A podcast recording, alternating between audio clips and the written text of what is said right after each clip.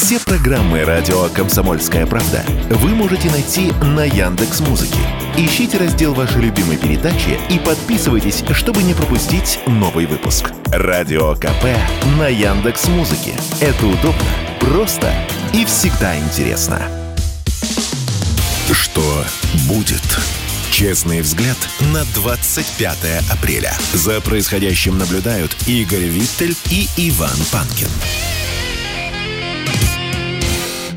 Иван Панкин и Игорь Виттель. Мы продолжаем. Для кого-то начинаем наш эфир. Я напомню, что на канале Радио Комсомольская правда в YouTube идет прямая видеотрансляция. Пожалуйста, подписывайтесь на канал, ставьте лайк непременно. Дизлайк, если вам делать нечего. В чате пишите сообщения, жалобы, предложения, темы и гостей для эфиров. Мы присмотримся, прислушаемся к вашим словам непременно. Ну и, конечно, подкаст-платформы, Google подкаст, Яндекс Музыка, Apple подкаст. Подписывайтесь на программу «Что будет?». Будут приходить оповещения вам. Впрочем, если вы в YouTube нажмете на колокольчик, там тоже вам будут приходить уведомления о начале эфира, ну или о готовящемся эфире непременно. Так, основное все сказал, соцсети забыл. Напоминаю, что ВКонтакте есть у нас группа.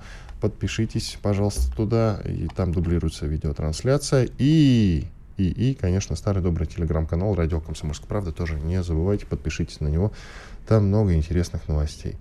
И мы сейчас, я предлагаю, предлагаю обсудить, знаешь, вот увольнение Такера Карлсона. Казалось бы, какое нам дело, что в Америке, в Соединенных Штатах уволили какого-то там, пусть и очень известного телеведущего, которого зовут Такер Карлсон.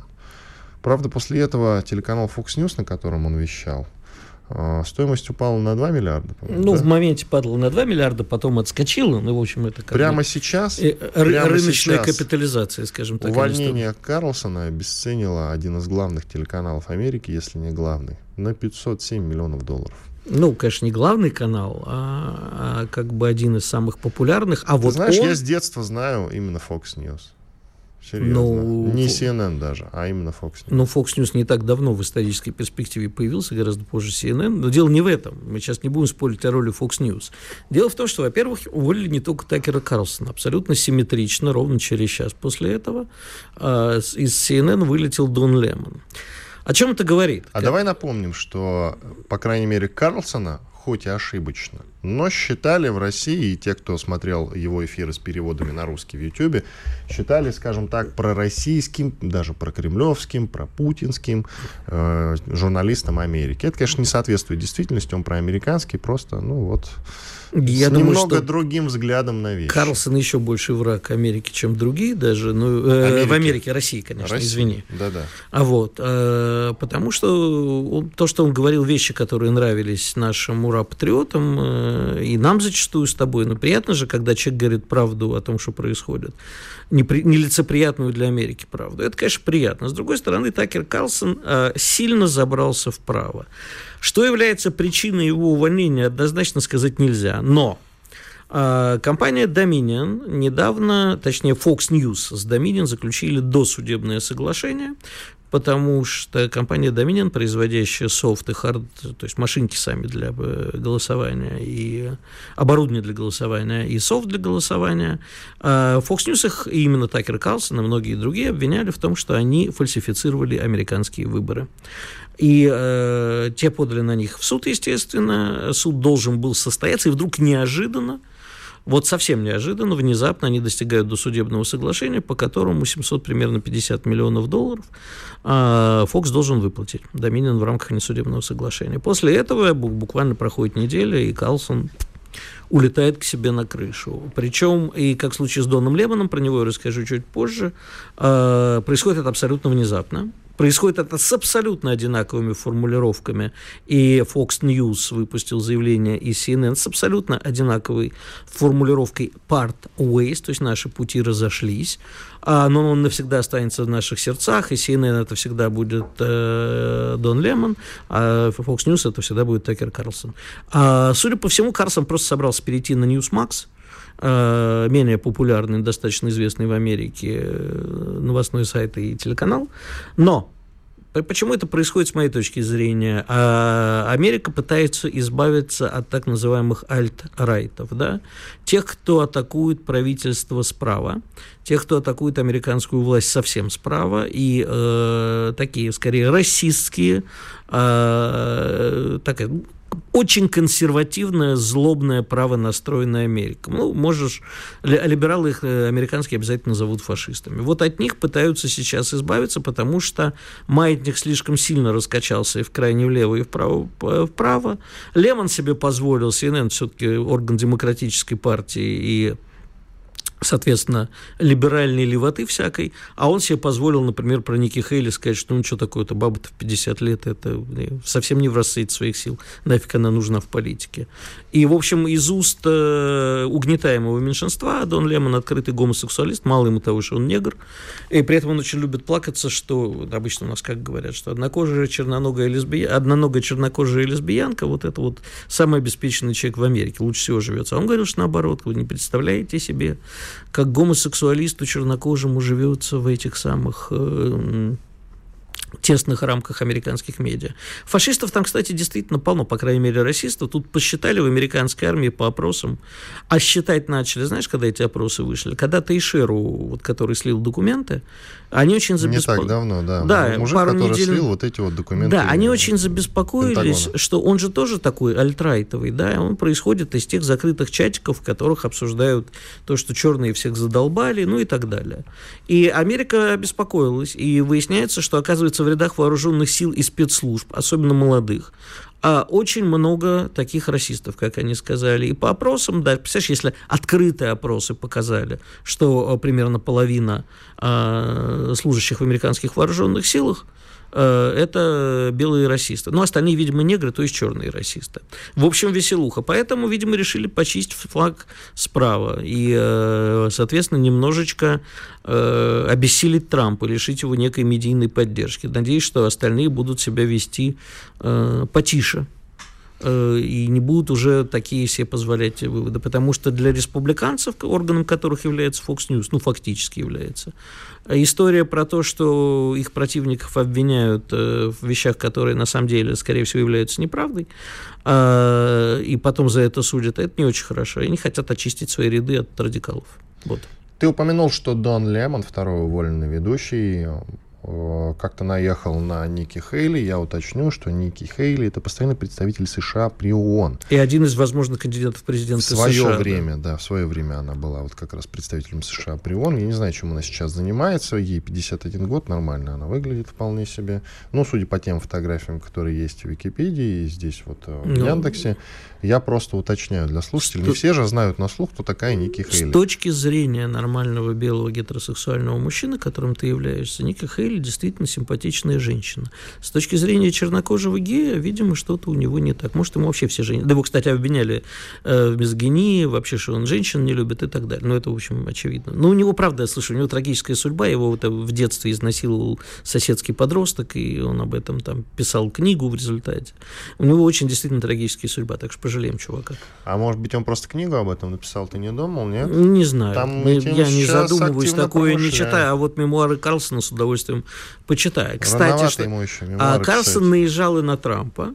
Ну, удивительно. То есть, понимаешь, с одной стороны, он там орет в эфире такие вещи, которые там нормальный телеканал себе, ну, такой мейнстримовский не позволит, а потом зовет Трампа на интервью, и тот приходит. В общем, веселуха по полной программе. Ну, еще вспомнить про Ники Хейли, коль уж мы ее упомянули. Она в свое время отметилась тем, что сделала достаточно странное заявление. Она сказала, что никогда, никогда, сказал Ники Хейли в свои 50 на тот момент лет, США не будет другом России. Ну, пусть говорит, что хочет. Нас волнует мнение Ника Хейли? Не волнует. Я еще вот что хотел добавить. Ведь э, и CNN тоже стоит, э, ну, если не на грани банкротства, как Fox News, но на грани того, что, во-первых, все сейчас, практически все медиа в Штатах подчистили свои э, ряды. Не только от радикалов, но просто увольняют огромное количество сотрудников. Потому что современные медиа не справляются с конкуренцией со стороны э, блогеров и так далее. И вообще э, выясняется, что что держать такую кучу пропагандистов, а не нормальных журналистов, CNN оказалось накладно. Они закрыли CNN+. А вчера, кстати, ну, об этом мало кто в России знает, потому что никто не знает, наверное, что такое BuzzFeed. BuzzFeed тоже ушел, остался только легендарный мой любимец Huffington Post, а, который тоже принадлежит BuzzFeed, а все остальные уходят. И это э, борьба уже не... Как раньше говорили, что интернет-СМИ сожрут э, традиционные СМИ, а сейчас уже блогеры дожирают э, интернет-СМИ и традиционные тоже. Я так понимаю, что журналистики в Соединенных Штатах уже не, Штатах не, уже не будет как таковой, да? Ну, везде стандарты Прежней журнал... Америки, прежней Америки. Везде стандарты журналистики. Слушай, ну это же опять-таки все легенды. Знаешь, нам когда-то казалось, что у нас газета «Правда» и «Известия», которые беспрерывно врут. А вот там «Голос Америки», BBC. Я все время, мне довелось посотрудничать с BBC, а когда я увидел вот такую такенную вот бренд-бук того, что вообще нельзя делать, о чем нельзя говорить, в каких интонациях нельзя говорить и так далее, я понял, что мне неинтересно туда приходить гостем. А, и, честно говоря, слушай, ну даже Ларри Кинг, который легенда вроде журналистики и все. Задавал только удобные вопросы. Задавал, да, ну вот... Но не... об этом и Познер рассказывал, это как да, бы известная как такая тема. Да, в общем, Ты Познер... сказал BBC, BBC британская все-таки корпорация, она... Я, не, я бы не сравнивал, кстати, э, Америка чуть посвободнее была, да. Думаешь, мне казалось, что BBC, кстати, посвободнее. Ну, сейчас они все превратились, э, как, в общем, и весь мир, журналистика превратилась, не пойми что. Прости, в общем, тут мы и себя можем покритиковать. Не всегда себя мы... ни в коем случае. Почему? Но мы же тоже не нет, всегда соответствуем стандартам. Абсолютно всегда соответствуем полностью и целиком. Ты мне тут сказки не рассказываешь. Я про себя. Хулу не распространяй На себя могу. в эфире. Иван Панкин и Игорь Виттель. Сейчас сделаем небольшой двухминутный перерыв. После этого вернемся и продолжим. С нами поговорит, по крайней мере, обещал Владимир Шаповалов, очень известный политолог. Спорткп.ру О спорте, как о жизни. Что будет? Честный взгляд на 25 апреля. За происходящим наблюдают Игорь Виттель и Иван Панкин. Иван Панкин и Игорь Виттель. И вот, пока к нам еще не присоединился Владимир Шаповалов, вопрос у меня следующий. Смотри, ну съездили мы, посетили штаб-квартиру в Нью-Йорке, председательствовали там. Ну и что, может, все-таки не стоило туда ездить, а? Стоило. Зачем? Но потому что как Заявить бы... в глаза им что-то, да, они не слышат, и хоть, извините, мочись им в глаза. Ну, а что просто мочись? Хоть сы в глаза, что уж, говори как есть. Спасибо. Так? Ну, а это, в общем-то, так. Э, с другой стороны, как бы не поймут наши партнеры, Китай не поймет. Мы все-таки член Совета Безопасности ООН постоянный, а мы еще там председательствуем сейчас. И вот не явиться э, на это, знаешь, э, не явиться на войну, как это называется, было бы с нашей стороны неуместно. Вопрос же не в том, что мы как бы говорим с пустотой. Знаешь, вот старый был такой анекдот про старого еврея, который все время, каждый день молится у стены плача. И там проходит сто лет, его спрашивают, говорит, вот какие у вас ощущения, когда вы молитесь у стены плача? Говорит, как со стеной разговариваю. Вот, понимаешь, разговаривать сейчас с ними как со стеной, но тем не менее, все-таки начинают слышать, слышать не наш голос, слышать свои карманы. Вот не зря же как бы Евросоюз с Японией осторожно говорит, ребят, а может, ну его нафиг. Мы же тоже как бы получим обратку, и эта обратка нам может не понадобиться, не понравиться. Потихонечку люди начинают слышать свои карманы.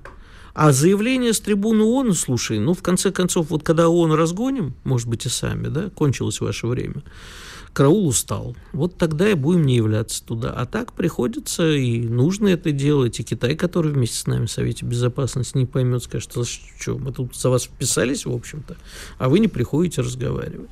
Поэтому, да, это э, глупая организация, никому не нужная организация, ничего не решающая организация. Потому что, когда надо, как мы знаем, и в обход Совета Безопасности ООН осуществлялись гуманитарные бомбежки, а, ну, пока все равно приходится.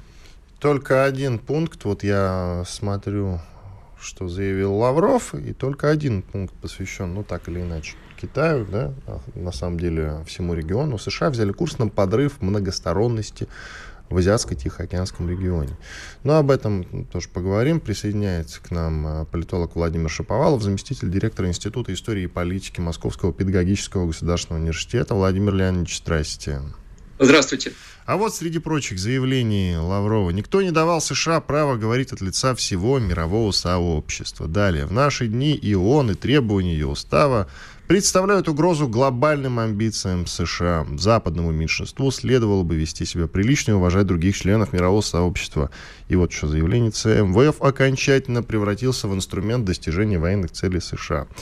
Ну и что? Ну вот сказал об этом, обо всем Лавров. Да мы тысячу раз им все говорили. Ну, правда, действительно, другими словами, но содержание в принципе, одно. Какой в этом глобальный смысл, скажите, пожалуйста.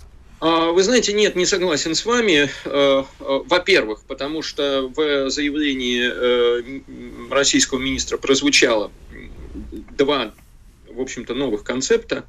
Они не звучали раньше, насколько я помню, из уст ни министра иностранных дел, ни президента страны. Это, внимание, западное меньшинство, это первый концепт. И второй концепт – это э, Запад против глобализации.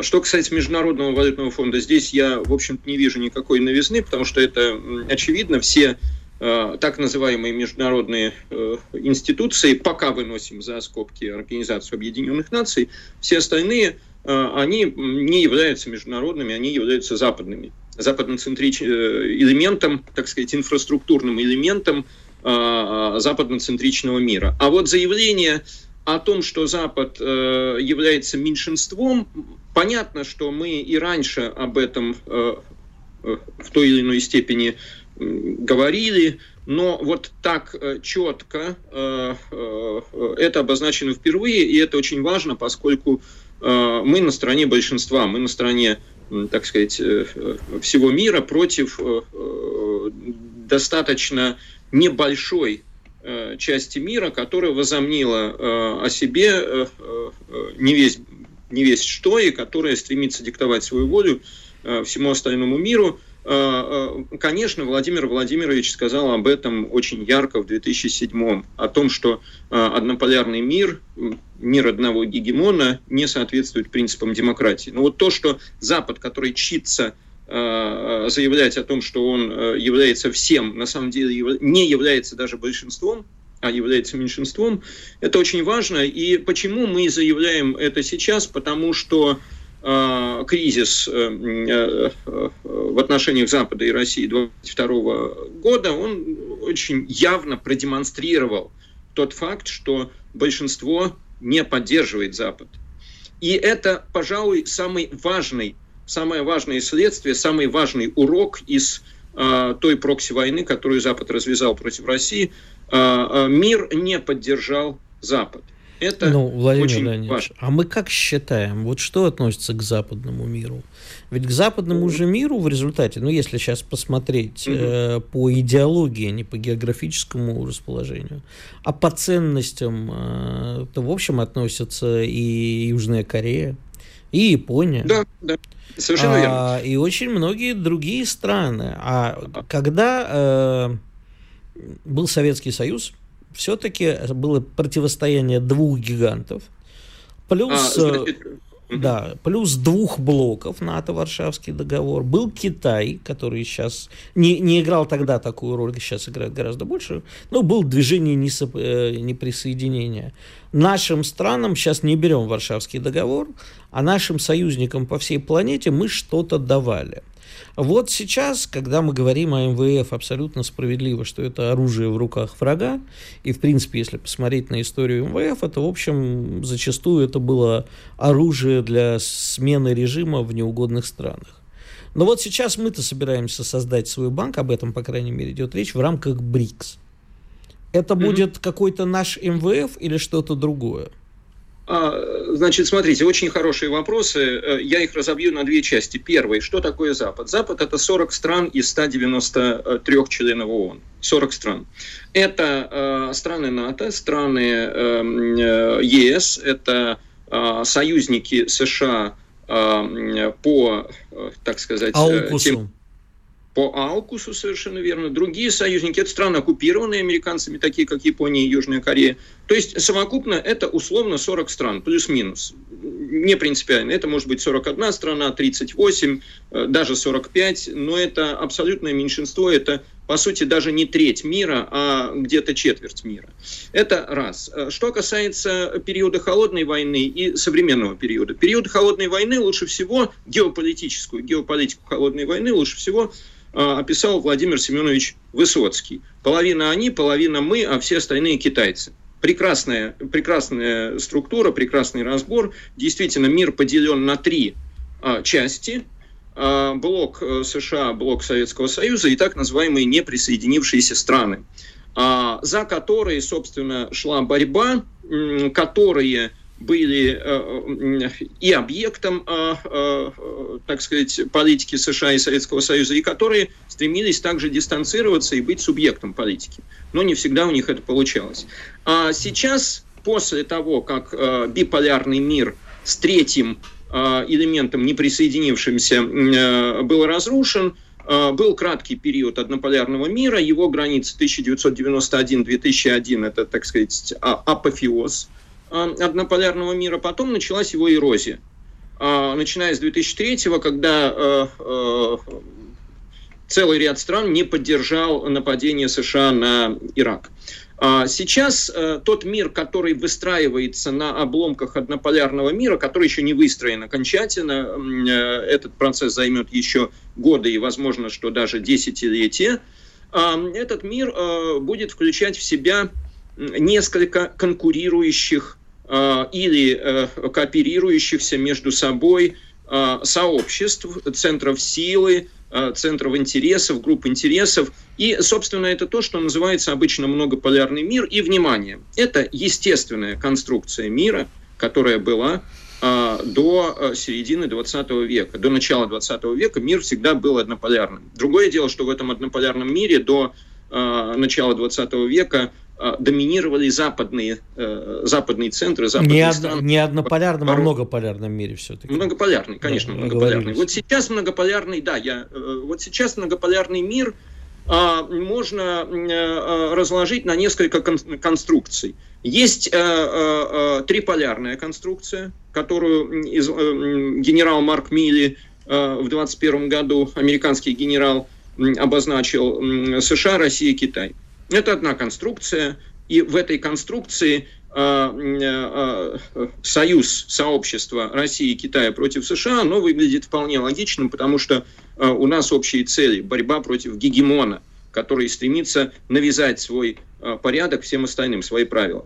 А есть более сложная конструкция, и она будет более сложной конструкцией, потому что есть Индия, соответственно, четвертый элемент, есть Латам, Латинская Америка, с э, Бразилией и, по крайней мере, Мексикой и Венесуэлой, у которых есть свои, э, так сказать, интересы. Есть очень бурно развивающаяся Африка, есть страна с большим потенциалом Индонезия, и, конечно, есть ближневосточный узел, в который в настоящее время, в нынешнем кризисе, играет э, одну из ключевых ролей. Владимир Мы... Леонидович, сделаем да. паузу. Владимир Шаповалов, известный политолог. Радио «Комсомольская правда». Мы быстрее телеграм-каналов.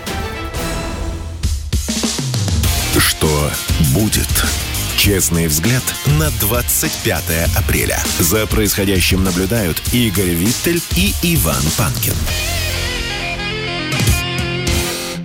Иван Панкин, Игорь Виттель, Владимир Шаповалов, политолог и заместитель директора Института истории и политики Московского педагогического государственного университета. Владимир Леонидович, давайте продолжим. Э, Владимир да. Леонидович. Можно да. я вопрос да. задам? Как вы относитесь вообще к полярным концепциям? Принципе. Вот э, Владимир Путин с 2007 года, ну и Лавров тоже время от времени говорят про то, что мир идет к многополярности. А так ли это? Возможно ли действительно многополярный мир? У нас сейчас, я даже не знаю, как правильно назвать, с одной стороны однополярный все-таки, кто-то называет биполярный, потому что есть еще Китай. Но все-таки придем к многополярности, но такой, чтобы настоящий. Ну, прежде всего хочу подчеркнуть, что э, э, идея полярности – это по сути, умозрительные концепции – это стремление э, э, структурировать как-то э, геополитическое пространство, его описать, объяснить, упростить. Жизнь сложнее любых полярных схем. Например, в период биполярности существовала Франция де Голля которая претендовала на какую-то третью роль. В то же самое время существовал Китай, который претендовал тоже на третью позицию. А, но, тем не менее, э, э, геополитический структурализм, то есть попытка, так сказать, вычленения центров силы, это рабочая модель, э, которая вполне пригодна для анализа геополитической ситуации. В этом смысле Э, мы можем э, сказать о том, что существует условно модель многополярного мира, то есть три и более центров силы, биполярного мира, однополярного мира. Э, можно предположить модель, которую в свое время обозначил Хантингтон для 90-х нулевых. Это унимультиполярный мир, то есть мир, в котором есть один ключевой центр силы США и несколько менее значимых центров силы. Так считал Хантингтон на тот момент. А модель, э, э, какая модель существует сейчас? Э, сейчас существует переход от условной однополярной модели к многополярной модели. При этом хочу подчеркнуть, что однополярная модель в чистом виде, конечно, не существовала в чистом виде. Скорее, это хантингтонский вариант, при котором Соединенные Штаты явно доминировали, но были центры силы, которые не слушались, которые сопротивлялись. Это прежде всего, конечно, Россия и Китай. И даже, кстати, в 2003 году, э, э, когда американцы напали на Ирак, не послушались французы и немцы. Это интересный такой момент. А сейчас происходит трансформация, сложная, болезненная, Видимо, она будет еще более конфликтной, возможно, Э, в течение ближайшего времени трансформация однополярного мира в многополярный мир. Сколько в этом мире э, многополярном будет полюсов, какой они будут конфигурации э, друг с другом, время покажет, но я думаю, что этот мир, я уже говорил об этом, этот мир будет сложнее, чем триполярная модель. Да, и, конечно, нужно упомянуть о модели Генри Киссинджера, которому скоро уже перевалит за Э, сотню лет, который говорит о том, что мир э, будет большой двойкой. То есть э, новая биполярная конструкция, в которой существует США и Китай. Конечно, с этой моделью мы не согласны. С точки Форме зрения психиатра, биполярочки это опасно. А, Владимир Леонидович, да. несколько коротких замечаний, даже не вопросов. Первое, вы справедливо упомянули, что 20 века мир был многополярным. Но мы помним, чем это кончилось. Это кончилось Первой мировой войной. Сейчас э, там, тот же самый Сергей Борисович Переслегин и многие другие футурологи говорят о том, что да, мир разделится на несколько макрорегионов – не обязательно географических, может быть, экономических, с конкуренцией за ресурсы, что, безусловно, приведет к очередной э, войне не так, как мы ее сейчас видим, когда у кого-то из стран, участвующих сейчас э, в известном конфликте, не выдержат нервы и будет применено тактическое или стратегическое ядерное оружие, а как раз вот такие э, войны между макрорегионами. Это первое. Второе. Э, не кажется ли вам, что раскол идет уже не между, вот на несколько полюсов между странами, а и внутри блоков и стран. То есть э, Соединенные Штаты сами начинают раскалываться э, по некой идеологической линии, а и по экономической, потому что экономическая ситуация. В общем, я вот с ужасом читаю, честно говоря, когда читаю такое, э, думаю, ну пропаганда, ну не может же такого быть, что четвертой причиной э, смертности в Соединенных Штатах является сейчас бедность а что больше половины американцев не имеют за душой вообще ни гроша, то есть то, что оценка их активов нулевая а, и так далее. Да? То есть, когда читаешь такое, ну не может быть такое, это нам же все Зорин врал. Нет, не врал.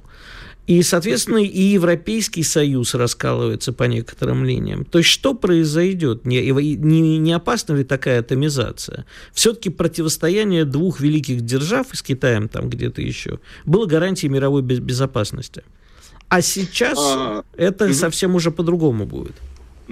Ну, опять же, э, гроздья вопросов. Это не вопрос, очень... это скорее замечание. Да? Замечания. И все очень интересные. Начну э, тоже ряд э, замечаний. Первое. Э, до 20 века и в начале 20 века был многополярный мир, но он был иным, он был другим. Э, это были полюса внутри одной системы, внутри Европы, внутри Запада. То есть внутри Запада шла борьба, а весь остальной мир был объектом этой борьбы. Сейчас э, ситуация при, принципиально иная. А Запад э, э перестает э, быть, э, так сказать, центром э, силы, э, и мир становится многополярным в полном смысле этого слова, поэтому это совершенно иная модель, которой не было раньше. Э, мировые войны порождены Западом, внутри э, западной конкуренции. Обе мировых войны, так же, как, впрочем, и э, предыдущие войны, которые не считаются мировыми, но вполне себе выходят на этот уровень, и наполеоновские войны, и э, ряд других конфликтов, например, Семилетняя война, они э, э, все равно были между западными странами. Вот эта агрессивность Запада, сверх, так сказать, мускулинность Запада, стремление э, к доминированию, они приводили э, к все более усиливающимся конфликтам и, в конце концов, привели к Первой и Второй мировым войнам. А, э, очень надеюсь, что прогноз Переслегина – будет эм, актуальным. Я тоже э, думаю, что, так сказать, будущее это не мировые войны, а скорее конфликты более локального характера, так сказать, на периферийных зонах между отдельными сферами влияния отдельных стран и групп стран. Это первое. Второе. Что касается Запада. Что касается США, прошу прощения, и внутреннего кризиса в Соединенных Штатах. Ну, конечно, Зорин был прав, это во-первых. А во-вторых, а, Америка очень э, молодая держава, и э, внутренне э, рыхлая, не сложившаяся государственность, ценности, все это достаточно серьезно подтачивает эту страну. Если мы посмотрим в исторической ретроспективе, то существовали множество таких калифов на час, там условно э, э, Римская империя, империя. Но Римская империя нет. Римская империя все-таки она э, существовала столетия и даже тысячелетия. А если мы берем реальную историю, ведь Византийская империя это Римская империя, то она существовала, конечно, тысячу лет. А, а вот э, империя Тамерлана, допустим, того же Чингисхана, это империи, э, там, э, та же империя Каролингов. Это империи, которые э, разрушались достаточно быстро в течение нескольких э, поколений. Вот американцы, по сути, вышли на уровень э, имперский э, после Второй мировой войны. Это три поколения. Э, думаю, что э, не удержат они э, внутреннее единство – в силу тех сложных процессов, которые идут в американском обществе, и которые, кстати, нам, я думаю, что даже американистам, которым я не являюсь, не до конца понятны, потому что слишком э, сложная и специфичная ткань американского общества, совершенно не похожая ни на российскую, ни на европейскую, ни на какую бы то ни было другую. Это же ведь общество, которое формировалось это очень молодое общество, которое формировалось вот и формируется сейчас, и оно состоит из чужеродных, разнородных элементов с не сложившейся э, до конца э, традицией. Поэтому здесь э, переживут, может быть, американцы переживут этот кризис, но э, возможно достаточно высокая степень вероятности того, что не смогут они пережить этот кризис, и э, американское государство э, не сможет существовать в тех границах, в которых оно существует сейчас. Это на самом деле очень серьезный вызов для всего мира, потому что американский военный бюджет составляет э, порядка 40% э, всего военного бюджета э, мира, и ведь это страшно. Вот представьте, если начнется в нынешних условиях гражданская война в Америке, а давайте все-таки не недооценивать первую гражданскую войну. Это был страшный, кровопролитный конфликт первая гражданская война в Америке. Поэтому если сейчас начнутся внутренние неурядицы в Соединенных Штатах, то мир будет в сложной ситуации. Так он и так в сложной ситуации, Владимир Леонидович. Сейчас да, сейчас да, конечно, конечно. Спасибо, От у нас просто это... время закончилось. Владимир Леонидович, благодарим вас за участие. Владимир Шаповалов, политолог, заместитель директора Института истории и политики Московского педагогического государственного университета. Так что выбираем между двух зол, предпочтем все-таки гражданскую войну в Соединенных Штатах а, Америки. Стабильную Америку, иначе ты знаешь, стабильная Америка, мы можем после перерыва об этом поговорить, нам была выгодна, знаешь, когда? До 24 февраля. Сейчас нам по барабану, что там в Америке будет происходить. Ну, сейчас просуждаем об этом. Иван Панкин и Игорь Виттель вместе с вами. Через две минуты продолжим. Радио «Комсомольская правда». Никаких фейков, только правда. Что будет? Честный взгляд на 25 апреля. За происходящим наблюдают Игорь Виттель и Иван Панкин. Иван Панкин, Игорь Виттель. Ну, давайте углубимся в историю. Итак, вот сейчас мы... А, в принципе, встречу на Эльбе можно обсудить чуть-чуть попозже, да, через несколько минут. Мы затронули весьма волнующую тему. Я надеюсь, она не уведет нас далеко в сторону. Гражданская война в США, ежели она произойдет. Плохо или хорошо это для России? На самом Я деле, могу... мое мнение, что это никак для России. После 24 февраля нас это абсолютно никак не волнует, э, не трогает. Если до 24 февраля действительно, если что-то плохое происходит в Соединенных Штатах Америки, то это, конечно, распространится на весь мир. А сейчас, что там распространится на весь мир, нам, в принципе, по барабану. Нет. Лишь бы не чума. Нет, потому что... А... Соединенными Штатами Америки может произойти, ну, то есть вряд ли, конечно, сейчас причин на то, чтобы совсем развалилась Америка нет, а, а вот конфликты возможны. Так вот, э, точно так же, как с Советским Союзом, Америка очень хотела ослабления Советского Союза, но когда он пошел неконтролируемый, она не очень обрадовалась. Но у Америки были возможности по дипломатическим путям, силовыми путями, как-то э, немножко в этом поучаствовать. И, в общем-то, ядерное оружие, по крайней мере, осталось только у России.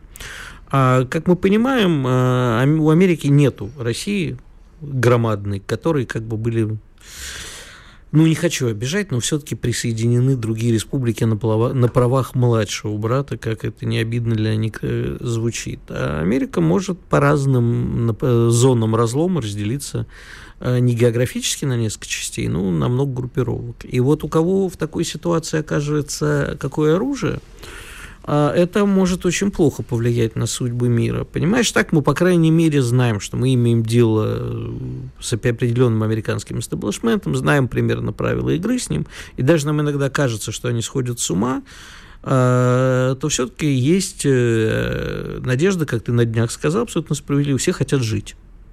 Вот все хотят жить, поэтому надеемся, что ничего такого не произойдет. И дышать свежим воздухом. А понимаешь, как, мы же не хотим, чтобы Америка превратилась во много маленьких Ким Чен Инов.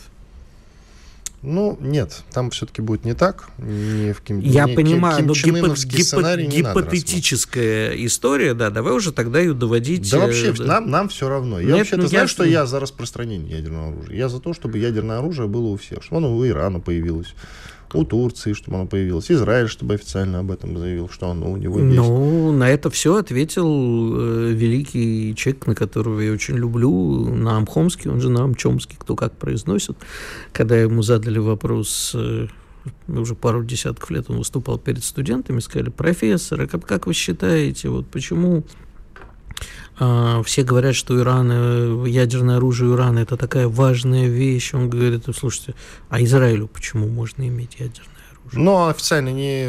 Нет, ну, хорошо. По крайней мере, не признается. А, говорит, ну, Иран же, в отличие от Израиля, э, предлагает стереть Израиль с лица земли. Говорит, ну, Израиль а стирает... Израиль предлагает обратно. А, нет, Израиль стирает Палестину без всякого ядерного оружия. И, почему... и атакует Иран. А почему, а, тогда давай уже продолжим эту идею, почему ядерное оружие было... Э, и Америка имеет на него право, хотя она вроде как единственная, кто имеет. его применил против мирного населения. Имеет. Ну, конечно, все имеют право. Я ну, о том и толкую, что все имеют право на ядерное оружие. Это только усилит Ты понимаешь, количество субъектов э, с ядерным оружием, оно может э, сильно повлиять. Понимаешь, вот зачем... Ни нужен... на что это не повлияет. Да, хорошо. Ну вот есть Ким Чен Ын. И да, что, Каз... он применил? Он, нет, вот он видишь. Америке нужен как вечное пугало, чтобы показать, говорит, вот видите, мы наращиваем вооружение, почему? Там злая Россия, тут посмотрите вообще вот этот лысый толстый, который вот он все время... лысый. С залысинами как это самое, ракетами грозит. Ну-ка срочно туда, нам нужно там это самое, мы должны уберечь мир от этой чумы. Потому что как только Ким Чен Ын перестанет существовать, станет какая-нибудь демократическая Корея, присоединившаяся к Южной, кем пугать-то будут? За счет чего наращивать вооружение? Когда этот самый козел Фукуяма рассказывал про конец истории, он почему-то не учел, что как бы военно-промышленный комплекс против конца истории. Но ты ведь начал с того, что нам невыгодно распространение ядерного оружия внутри США, если вдруг они распадутся на несколько кусков. Нам дел до этого нет, это нам никак не угрожает. угрожает. Никто не нажмет на красную кнопку. Потому что последует взаимная реакция. А понимаешь, Вань, когда мы с тобой вдвоем сидим, договариваемся, да, там с красной кнопкой, шансы, что мы договоримся больше, да, будешь говорить, Игорь, хочешь умереть? Я говорю, Вань, хочешь умереть? И мы не нажмем. А среди большого количества акторов, сколько там у нас сейчас официально стран в ООН? 196? По-моему, или еще уже больше. Вот это, когда 196 акторов, один говорит, хочешь умереть, не хочу, хочешь умереть, не хочу, хочешь умереть, не хочу. А четвертый говорит, да мне пох. Вот мне и нажимает. Я, Игорь, все-таки настаиваю на том, что распространение ядерного оружия миру никак не угрожает абсолютно, если оно находится в руках так или иначе какого-нибудь э, государства. Если, скажем, от Соединенных Штатов Америки отсоединится штат Техас, то они вполне себе будут вести некую суверенную политику и на кнопку, если там есть какие-то ядерные военные, ну, военные базы с ядерными боеголовками применять не будут. А, скажи, пожалуйста, я терпеть не могу такие сравнения и вообще считаю, что это самое глупое, что есть. Закон Годвина, тем не менее, нарушу. Ну, как ты думаешь, если во время Второй мировой войны у Гитлера была бы красная кнопочка и ядерное оружие? Ну, именно поэтому тогда две войны начались, Игорь, и Первая, и Вторая мировые войны, поэтому начались, потому что ни у кого не было ядерного оружия. Понимаешь? Чего ты удивляешься? У кого-то оно было? Нет. А... Именно поэтому две войны были возможны. Давай с, э, посмотрим на количество жертв, которые были без ядерного оружия. Самоубийственная э, война, которая отбросила Европу в развитии. А при чем тут довольно... это? Мы про распространение ядерного Тем, что оружия лю... говорим? Нет, мы говорим о том, что люди а, зачастую принимают решения, которые не ведут, а, делают неправильный выбор, скажем так. Игорь, и без ядерного оружия можно бомбардировать нехило. Токио Вы разбомбили без всякого ядерного как? оружия. Дрезден тоже. Без всякого я про ядерного это оружия. и говорю, что и без этого люди ведут себя ну, э, э, неразумно. Но если у страны есть ядерное оружие, никто не будет ее бомбить. И, в принципе, это сильно снижает вероятность нападения на нее. А если у всех есть, то вообще никто, никто никого, никого бомбить Ладно, не будет. давай-ка лучше к встрече на Эльбе. Еще вот коротко, буквально одним предложением. Атаковать можно тактическим ядерным оружием только страну, которой нечем ответить. Вот и все. Именно поэтому американцы и применили против мирных японских из городов страну, ядерного оружия. Из-за страну, в, э, против которой не, за которую некому списаться. Ну, конечно. Вот, собственно, и все. Именно так вписывается Ладно. за Израиль, у которого как бы официально нет ядерного оружия, Соединенные Штаты Америки, у до которого оно до, есть. До поры до времени вписывается. Да. А нам бы вписаться за Иран. Понимаешь? Было бы неплохо так, в какой-то момент. Но мы официально дальше. этого не делаем. Иначе мы сейчас... Встреча на Эльбе. А что встреча на Эльбе? Встреча на Эльбе, да, вот годовщина сегодня. Годовщина. Вы именно вот в эти дни, Но в 45-м году. Тут имеет смысл пообсуждать, собственно, были ли мы близки с Соединенными Штатами, были ли у нас единые цели. Я... Если на следующий нет. день Слушай, после... уже тогда они нас обманывали Вот и я активно. хочу сказать, что на, на следующий день после победы во Второй мировой войне неожиданно начались выпады против э, России, Советского Союза, которые закончились фул Фултонской речью Черчилля началась холодная война. У американцев были планы уничтожить Советский Союз в 1949 году тем самым атомным оружием. Никем не скрываемые уже планы. Ну, в, в принципе, тут дискуссии Я думаю, получится. что и у нас такие были. Дискуссии не получится. Уже тогда Великобритания и Соединенные Штаты Америки вступили в альянс. И, собственно, альянс этот не предусматривал э, участие в нем Советского Союза. Они на двоих договорились. Без нас абсолютно. Это, может быть, и было хорошо. А, я имею в виду противостояние, которое помогало сдерживать, как бы это было такое сдерживающее противостояние. Нет, именно тогда они совершили стратегическую ошибку, считаю, уже практически на столетие вперед. Именно на столетие вперед, потому что в ближайшие, там, я не знаю, лет 20 мы с американцами и с Великобританией явно не помиримся. И первые ошибки были допущены именно тогда. а впоследствии создание НАТО для какого-то Слушай, фига. ну вот мне кажется, что прошло э, уже скоро близится к тому, что через десяток другой будем столетие отмечать Второй мировой войны. И вот за это время, между прочим, вот эта идеологема, которая у них была в головах, коммунизм равно фашизм, оно, она никуда не делась. Ее сейчас как заведенные попугаи, знаешь, как, кстати, Блинки, что ли, сказал про бразильца, чего вы как попугаи повторяете за Лавровым. А так вот, э, вот эту идеологему, что коммунизм равно фашизм, коммунизм точно так же надо было уничтожить, она в голове очень многих. Да им коммунизм никак не мешал жить. Коммунистов да, было как? полно. Я не знаю, зачем они и в Великобритании, и в Соединенных Штатах Америки так активно гоняли коммунистов. Что они им сделали такого страшного? Они вполне себе неплохо так разделили мир тогда и могли мирно существовать. Потому Ответь что... Ответь лучше на вопрос, зачем? Зачем они из этого уравнения вывели Советский Союз? Потому что э, Советский Союз был примером того, как можно жить по-другому. Хорошим ли, плохим, это другая история. Но это был пример, как можно жить по-другому. А когда во главе э, раз, э, не просто существования твоей страны, безопасности твоей страны, развития твоей страны, и э, все идеологии, которая стоит, понимаешь, капитализм это тоже идеология, да, это идеология золотого тельца. А без этого твоя страна просто рухнет, потому что рабочие в твоей стране скажут, подождите, а вон там вот рабочие. Ведь посмотри, сколько людей, которые никогда не бывали э, в, Совет, в Советском Союзе, были в него влюблены. Потому что им казалось, что они живут в том мире, в котором жить нельзя, а вот там вот построили. И, безусловно, это угроза существованию государства, их можно понять. Слишком привлекательным для многих со стороны был Советский Союз.